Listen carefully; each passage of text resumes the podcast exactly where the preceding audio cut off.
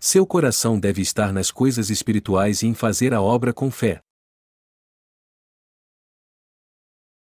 Lucas 12, 13 e 34 E disse-lhe um da multidão: mestre, dize a meu irmão que reparta comigo a herança. Mas ele lhe disse: Homem, quem me pôs a mim por juiz ou repartidor entre vós? E disse-lhes: Acautelai-vos e guardai-vos da avareza, porque a vida de qualquer não consiste na abundância do que possui. E propôs-lhes uma parábola, dizendo: A herdade de um homem rico tinha produzido com abundância. E arrazoava ele entre si, dizendo: Que farei? Não tenho onde recolher os meus frutos. E disse: Farei isto, derribarei os meus celeiros, e edificarei outros maiores, e ali recolherei todas as minhas novidades e os meus bens, e direi à minha alma: Vá, alma, tens em depósito muitos bens, para muitos anos, e descansa, come, bebe e folga. Mas Deus lhe disse: Louco, esta noite te pedirão a tua alma, e o que tens preparado para quem será? Assim é aquele que para si ajunta tesouros e não é rico para com Deus.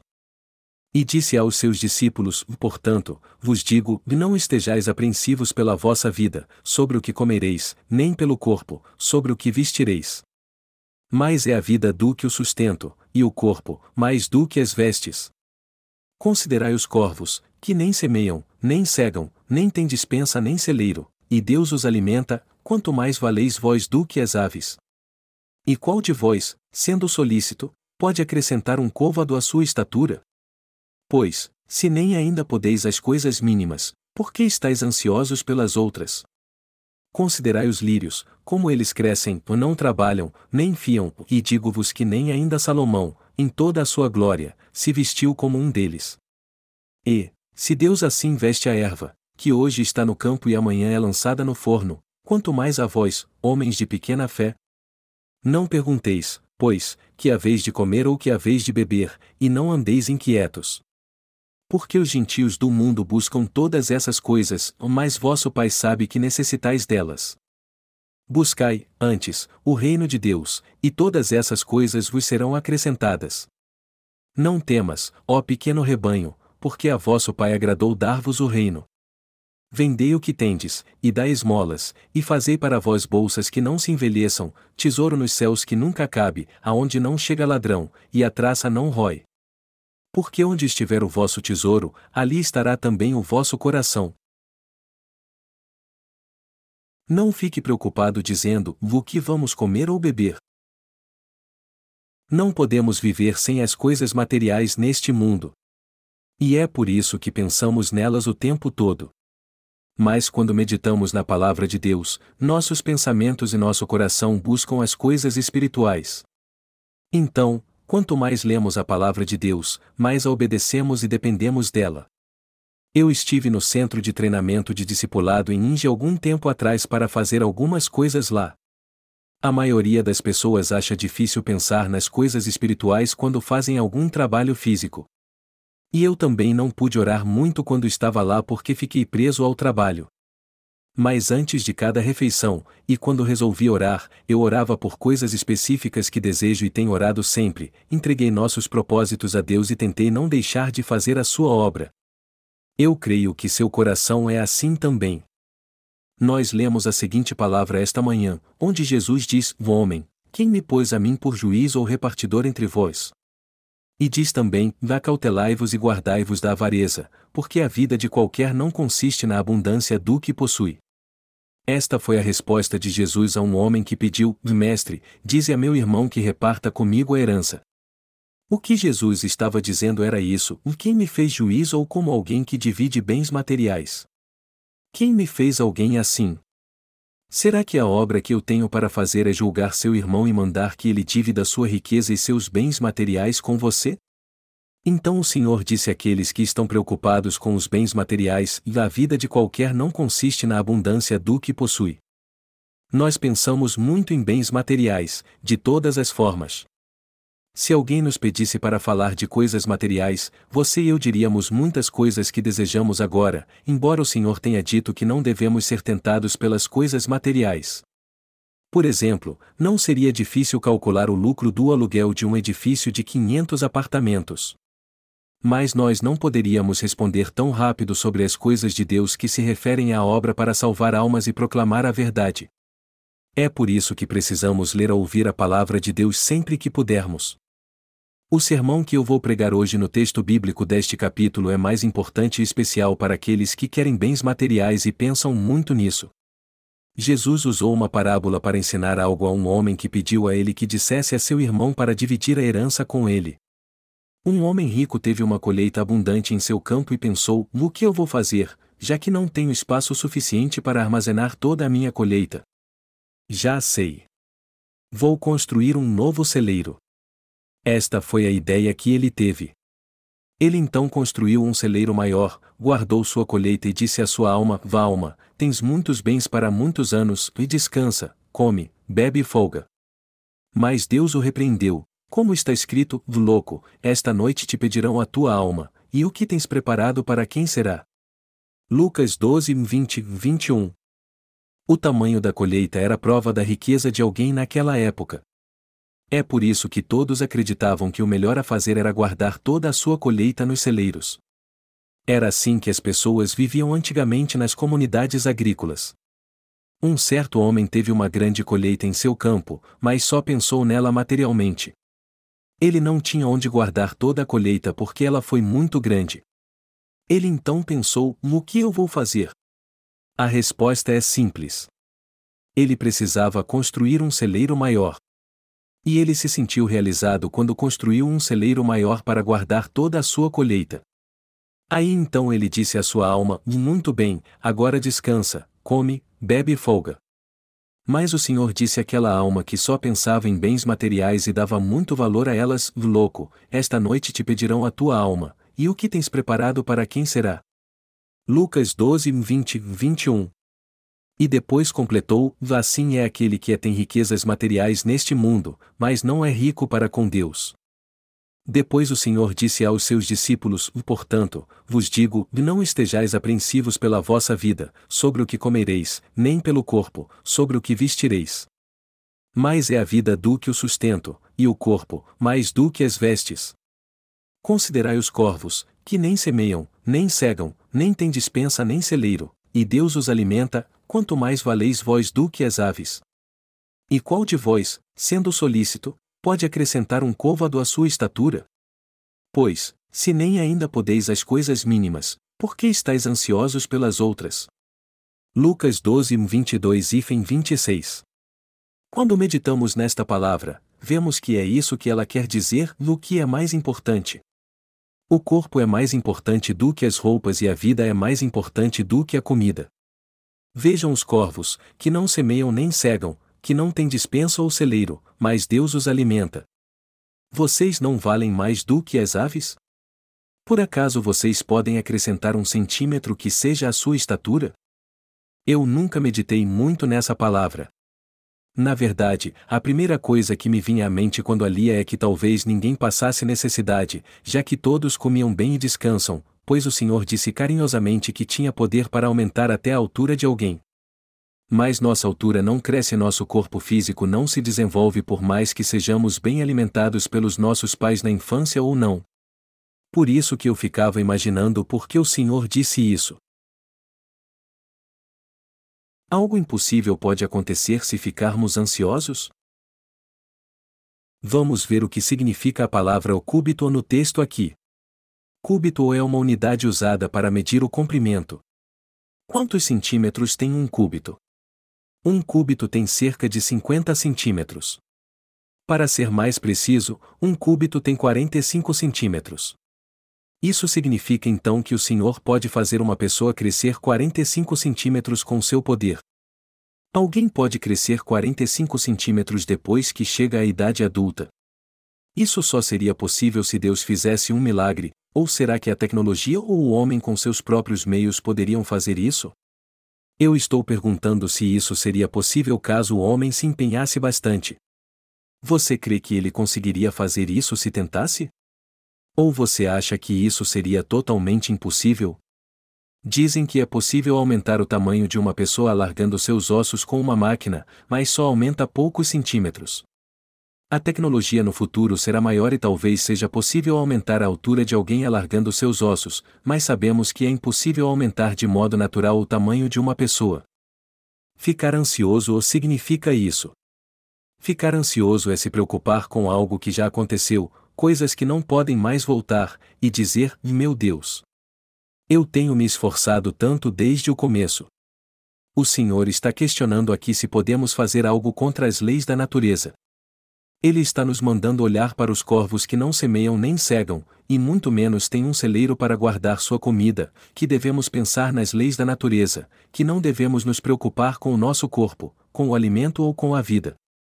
Mas você pode refutar isso dizendo: que tipo de pessoa pode viver sem se preocupar? Quando olhamos para os corvos, vemos que os pássaros voam sem parar um momento sequer e conseguem seu alimento só fazendo isso. Mas será que eles podem conseguir alimento só porque voam sem parar? É assim que vivem os corvos?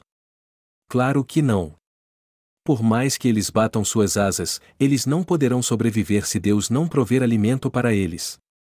A Bíblia diz: Pois, se nem ainda podeis as coisas mínimas, por que estáis ansiosos pelas outras? Considerai os lírios, como eles crescem, não trabalham, nem fiam, e digo-vos que nem ainda Salomão, em toda a sua glória, se vestiu como um deles. Como são lindos os lírios! Está escrito que nem Salomão, que foi um rei que desfrutou de grande riqueza, se vestiu como os lírios. O Senhor disse isso, mas o que ele queria dizer mesmo é que as pessoas podem viver sem trabalhar duro se ouvirem a palavra de Deus e crerem nela. No entanto, o verdadeiro significado desta palavra é que não podemos conseguir as coisas só porque nos preocupamos com elas. Isso quer dizer que não devemos viver só para as coisas materiais, e que aquele que tem a plenitude da fé pode viver com as coisas que Deus lhe dá. Está escrito que o justo viverá da fé, ou então, aquele cuja fé é pequena é um tolo. Foi por isso que o Senhor disse: Vi, se Deus assim veste a erva, que hoje está no campo e amanhã é lançada no forno, quanto mais a vós, homens de pequena fé. Lucas 12 horas e 28 minutos. O Senhor disse aos discípulos para não se preocupar porque ele proveu alimento diário àqueles que creem nele como seu Salvador. Ele disse isso porque os discípulos estavam preocupados com as coisas materiais. Na verdade, há muitos entre os nascidos de novo que ainda se preocupam com as coisas materiais em sua vida. E a primeira coisa com que eles se preocupam é com suas necessidades básicas e moradia. Eles não pensam primeiro em servir ao Evangelho e ajudar os outros a receber a remissão de pecados. Ao contrário, eles pensam primeiro no que vão comer e como vão viver depois de receber a remissão de pecados. É por isso que o Senhor está dizendo que se Deus veste tudo na natureza, toda a vegetação e os animais, Ele certamente nos vestirá também. O Senhor fez isso na vida dos discípulos e dos seus servos. Ele está dizendo que derramou sua graça sobre os pássaros, os lírios, toda a vegetação e animais e a todo ser vivo. Como ele poderia deixar de derramar sua graça sobre seu povo então? É por isso que o Senhor nos diz que não devemos nos preocupar com nada e apenas só buscar o reino de Deus. E ele promete que todas as coisas serão acrescentadas aos seus filhos obedientes, de Lucas 12 horas e 31 minutos. O que ele está dizendo é que não devemos nos preocupar com comida ou moradia porque somos o povo do Senhor e filhos de Deus. O Senhor está nos dizendo que devemos buscar primeiro o reino de Deus e a sua justiça ao invés de nos preocuparmos. Nós temos que saber o que agrada a Deus e guardar a palavra, que nos diz que devemos viver para fazer a obra que agrada a Ele. Foi isso que o Senhor nos disse sobre as coisas materiais, e quanto mais meditamos na palavra podemos ver que isso é verdade. Você se preocupa com o que vai comer ou beber para satisfazer seu corpo? É claro que não podemos nos livrar desta preocupação totalmente. Mas o Senhor nos adverte a diminuir nossa ansiedade o quanto pudermos para pensarmos no reino de Deus. O Senhor está nos dizendo que devemos pensar em como o reino de Deus pode crescer mais, como ele pode ser expandido neste mundo para que muitos possam fazer parte do mundo vindouro quando este desaparecer. Nós também somos muito obcecados por coisas materiais, embora o Senhor tenha nos dito palavras tão justas. Aqueles que receberam a remissão de pecados têm que crer na palavra do Senhor e segui-la. Mas não podemos fazer isso por causa da preocupação. Pior ainda, há alguns entre os nascidos de novo que se aliam aos ricos para ter riqueza material. Eles dizem que poderão comer, beber e desfrutar a vida e fazer com que sua alma tenha paz se tiverem riqueza material. Temos que deixar nosso pensamento materialista. Temos que mudar nossa maneira de pensar se quisermos seguir a palavra de Deus. Apesar de vivermos num mundo materialista, nosso pensamento deve estar focado na palavra de Deus e em como podemos buscar o seu reino e a sua justiça em nossa vida. Temos que pensar no que é a justiça de Deus e o que ela representa. Temos que nos lembrar que Deus nos salvou nos dando a remissão de pecados. Ele também veio a este mundo para dar testemunho do Evangelho da água e do Espírito a fim de que pudéssemos entrar no reino de Deus. E já que o Senhor criou e salvou o homem com este propósito, nós temos que nos lembrar sempre disso tudo em nosso coração enquanto vivermos neste mundo. Então, precisamos mudar o pensamento materialista que temos agora. E isso não é algo tão difícil assim. Só temos que mudar nossa maneira de pensar. O Senhor não está dizendo que devemos tirar totalmente o desejo do nosso coração de ter bens materiais ou ganhar dinheiro. O que ele está dizendo é que não podemos ficar tão obcecados com isso a ponto de esquecermos a vontade de Deus. Só temos que entender bem isso e viver de modo natural, já que a palavra do Senhor está correta. Mas o problema é que sempre esquecemos de praticar a palavra do Senhor. E este esquecimento acontece porque só pensamos em coisas carnais. Hoje até aqueles que receberam a remissão de pecados caem na armadilha de ficar obcecados só em ganhar a vida, e o Senhor disse essas palavras justamente porque se preocupou com isso. Se os nascidos de novo que receberam a remissão de pecados pensarem o tempo todo nas coisas materiais, eles acabarão deixando a igreja. E quando isso acontece, é difícil escapar desse estado de espírito. Passamos por lutas quando temos uma mente carnal. Você e eu também caímos nessa tentação porque pensamos assim. Quando damos lugar aos pensamentos carnais, não conseguimos pensar no que agrada a Deus e fazer a obra que realiza a sua vontade, apesar de dizermos que somos seus filhos. Assim como fez Abraão, podemos unir nossas forças com outras igrejas para cumprir o que o Senhor deseja a este mundo. Mas, embora o Senhor supra todas as nossas necessidades, não conseguimos cumprir nossas tarefas. E não é exagero dizer que fazer isso é suicídio. Podemos ver que há muitos cachorros no acampamento para treinamento de discipulado em ninja. E alguns deles são muito teimosos. Nós cavamos um buraco, fincamos um pedaço de madeira no chão e amarramos a coleira do nosso cão ali quando queremos criá-lo. Ele então começa a andar bem alegre ao redor da madeira. Mas quando ela está toda enrolada, ele começa a andar na direção contrária. Mas os cães teimosos ficam latindo com a coleira apertando seu pescoço até que alguém venha soltá-los. Eles ficam sufocados e ficam latindo muito quando alguém vem para soltá-los. Quando eu vejo isso, eu percebo como esses animais são tolos. O homem é assim também.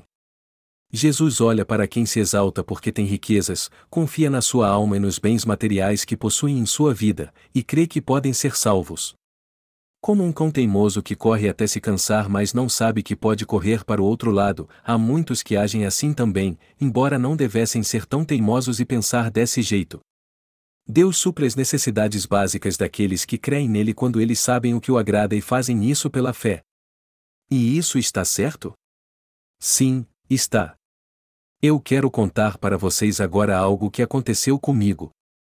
Eu creio que tenho sido um pouco chato por estar falando tanto de mim assim. Mas não pode ser de outra forma porque não há ninguém para falar em meu lugar, e eu acho que tenho que ser sincero com vocês e explicar as coisas de Deus através de tudo que eu vivi e aprendi durante esse tempo que tenho procurado fazer a vontade de Deus, não nos livros. Depois que tive um encontro com o Senhor pela primeira vez através do Evangelho da Água e do Espírito, como era de se esperar, eu inconscientemente fiquei preocupado com o que ia comer, beber e vestir. Depois disso eu também pensei em abrir um negócio para ganhar dinheiro ou num trabalho em que eu pudesse trabalhar algumas horas por dia apenas para servir ao Evangelho no restante do dia. Como eu não teria muito tempo se trabalhasse muitas horas por dia, eu pensava em coisas absurdas tipo conseguir um emprego onde eu pudesse trabalhar poucas horas e ganhar muito dinheiro. Eu não parava de pensar no que iria comer e vestir. Meu coração estava confuso devido a isso.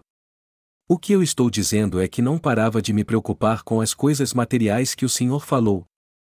De todo modo, eu continuei pregando o Evangelho, apesar de toda a preocupação. Eu não podia deixar de pregar o Evangelho da água e do Espírito. Eu dava testemunho dele o tempo todo. E eu fazia isso junto a algumas pessoas todos os dias. E apesar de ser jovem naquela época, eu ficava exausto de pregar o Evangelho por horas. Mas continuei pregando o Evangelho por seis, sete horas por dia, por mais que ninguém quisesse ouvi-lo. E já que as pessoas podiam receber a remissão de pecados se eu pregasse o Evangelho da água e do Espírito até o fim, às vezes eu ficava até sem comer. Eu queria pregar o Evangelho até que a pessoa recebesse a remissão de pecados, mas como sua mente estava confusa, nós dois ficávamos sem comer.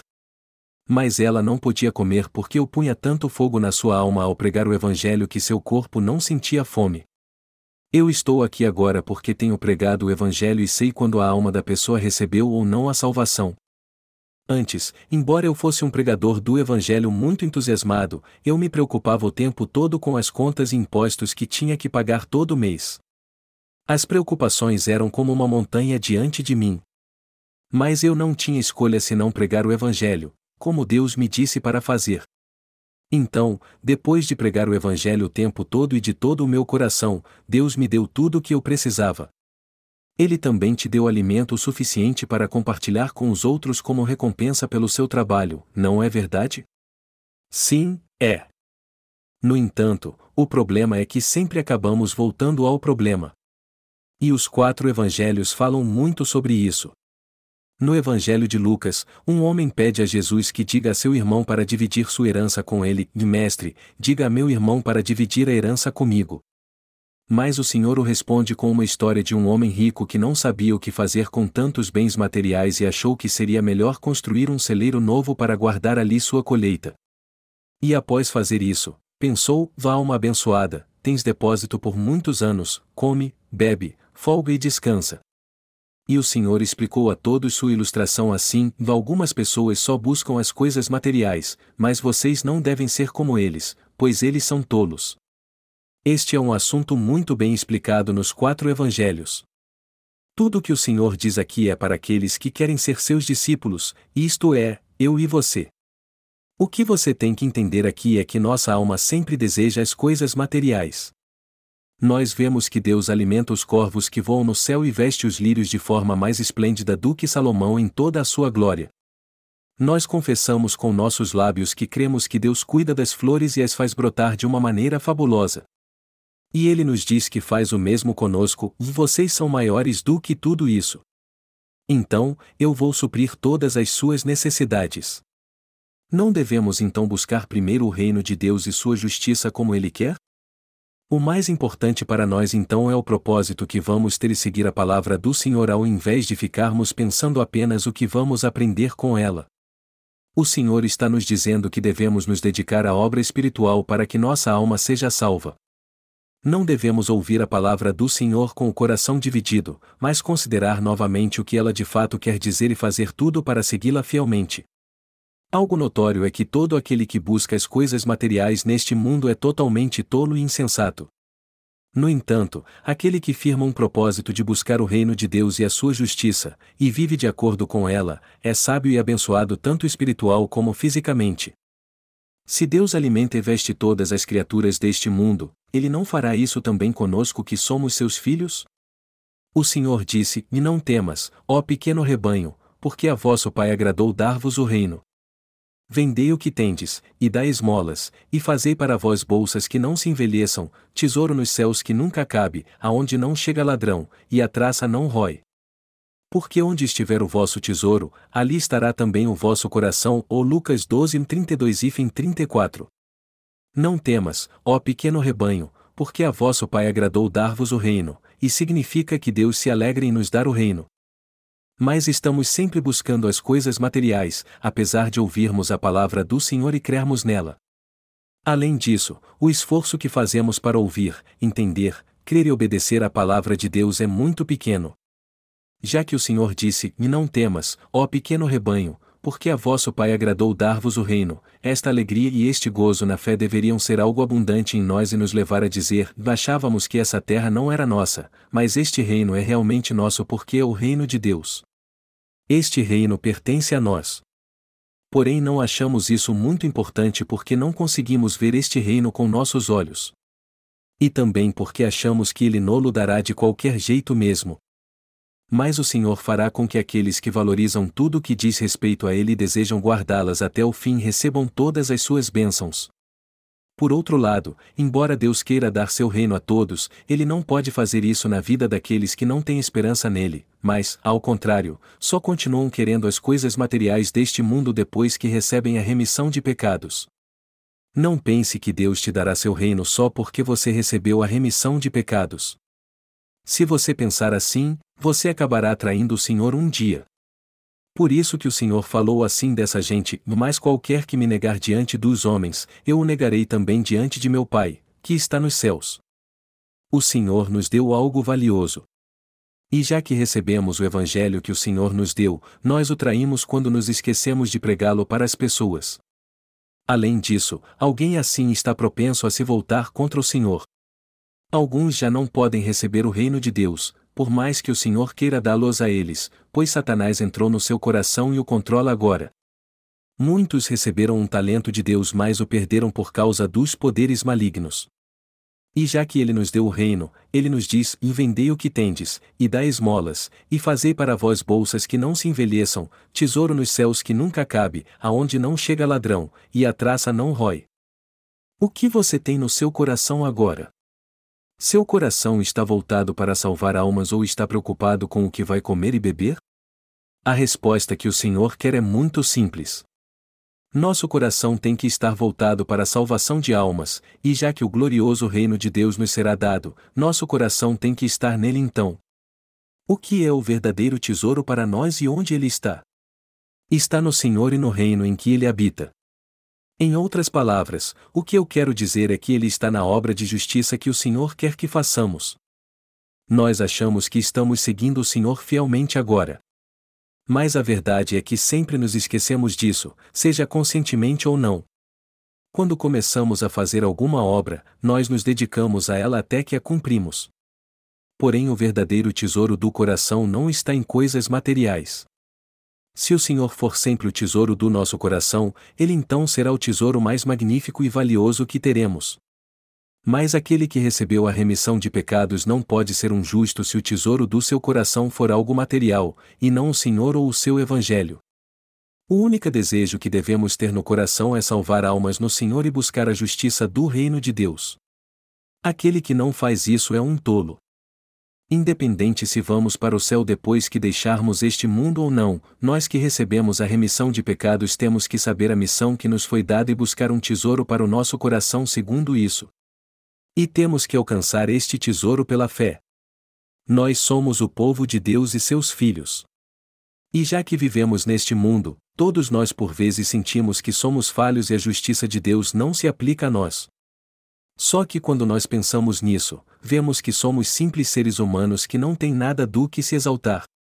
Quando estamos perante Deus, vemos como somos seres fracos e vergonhosos.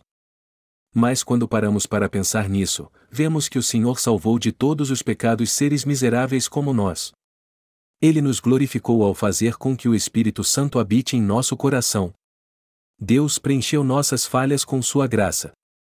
Foi assim que ele nos fez vitoriosos nós podemos ver que o Senhor é o nosso verdadeiro tesouro, pois ele sempre nos encoraja quando percebemos que nossa justiça é totalmente imperfeita.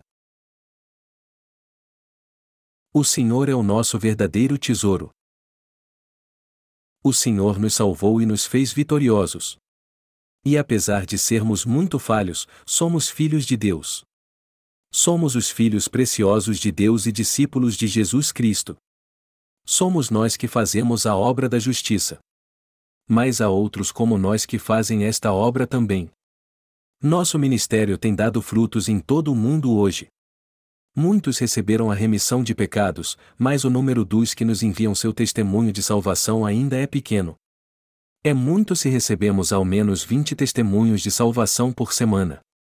Isso porque o número daqueles que receberam a remissão de pecados através dos nossos livros, mas não mandam seu testemunho, passe de cem, de mil portanto, mesmo aqueles que não nos mandam seu testemunho de salvação estão fazendo esta obra preciosa. Eles são um povo precioso porque o Senhor é o tesouro do seu coração e também fazem a obra da justiça, que também é um tesouro que o Senhor nos confiou. Você e eu temos que ser pessoas altruístas, já que sabemos que somos um povo precioso e temos sonhos e projetos em nosso coração. Isso significa que somos pessoas que devem buscar o bem do próximo. Não devemos ser como o homem rico que só se preocupou porque seu celeiro já estava lotado e tinha que construir um celeiro maior para guardar sua colheita abundante e satisfazer sua alma. Nós somos filhos de Deus e discípulos de Jesus Cristo, embora por vezes sejamos muito materialistas e só pensemos em nós mesmos. Já que o próprio Deus fez a obra para expandir seu reino e salvar almas, ele confiou esta mesma obra no mundo inteiro aos seus discípulos. E somos nós que devemos fazer esta obra. Nós recebemos as infinitas bênçãos do Senhor e temos esta importante missão. Portanto, não podemos dizer que não somos preciosos. Quanto mais eu leio a palavra do Senhor, mais eu vejo o quanto ela é verdadeira. Por isso que eu creio totalmente nela. No entanto, isso não quer dizer que não temos vivido segundo a palavra de Deus até agora porque nosso coração está sempre nas coisas materiais. Embora tenhamos vivido assim até hoje, temos que discernir o que é certo e errado e escolher a maneira certa de viver. Se tivermos que fazer sacrifícios por alguém agora, é isso que devemos fazer então. Esta é a vontade do Senhor, e ele disse que nos daria todas as coisas se vivêssemos para ele assim. Quem não tem um sonho já foi destruído e é como um animal que só tem prazer nas coisas por pouco tempo. Todos precisam ter uma visão. Ninguém deve querer apenas ganhar dinheiro, mas servir ao Senhor com o dinheiro que tem. Aquele que considera quem é pobre materialmente como alguém pobre espiritualmente, e também acha que pode salvar sua alma com sua riqueza é uma pessoa que não tem uma visão correta. Pobre mesmo é aquele que não tem uma visão correta. Mas eu tenho certeza que somos pessoas de visão. Só que nós precisamos entender nossa visão de pregar o Evangelho da água e do Espírito no mundo inteiro, pois assim nosso Deus cumprirá sua visão através da nossa vida. É hora de termos visão e sonhos desafiadores na obra que estamos fazendo para que possamos cumpri-la. Nós podemos fazer isso se quisermos? Sim, podemos. Por que começaríamos algo se não pudéssemos acabar? O que eu estou dizendo é que podemos fazer isso se nosso pensamento for espiritual, você tem que entender que a diferença entre o pensamento carnal e espiritual é muito pequena. Nós podemos ser espirituais se pensarmos no reino de Deus e na sua justiça. Por outro lado, seremos carnais se nos preocuparmos somente com as nossas necessidades. E já que é tão fácil mudar nosso pensamento, é como se tivéssemos dois caminhos a escolher umas dez vezes por dia. Melhor dizendo, nós somos pessoas espirituais que se tornam carnais umas dez vezes por dia. Porque há muitas reuniões em todos os departamentos já que temos muitos cultos durante a semana dentro e fora da igreja.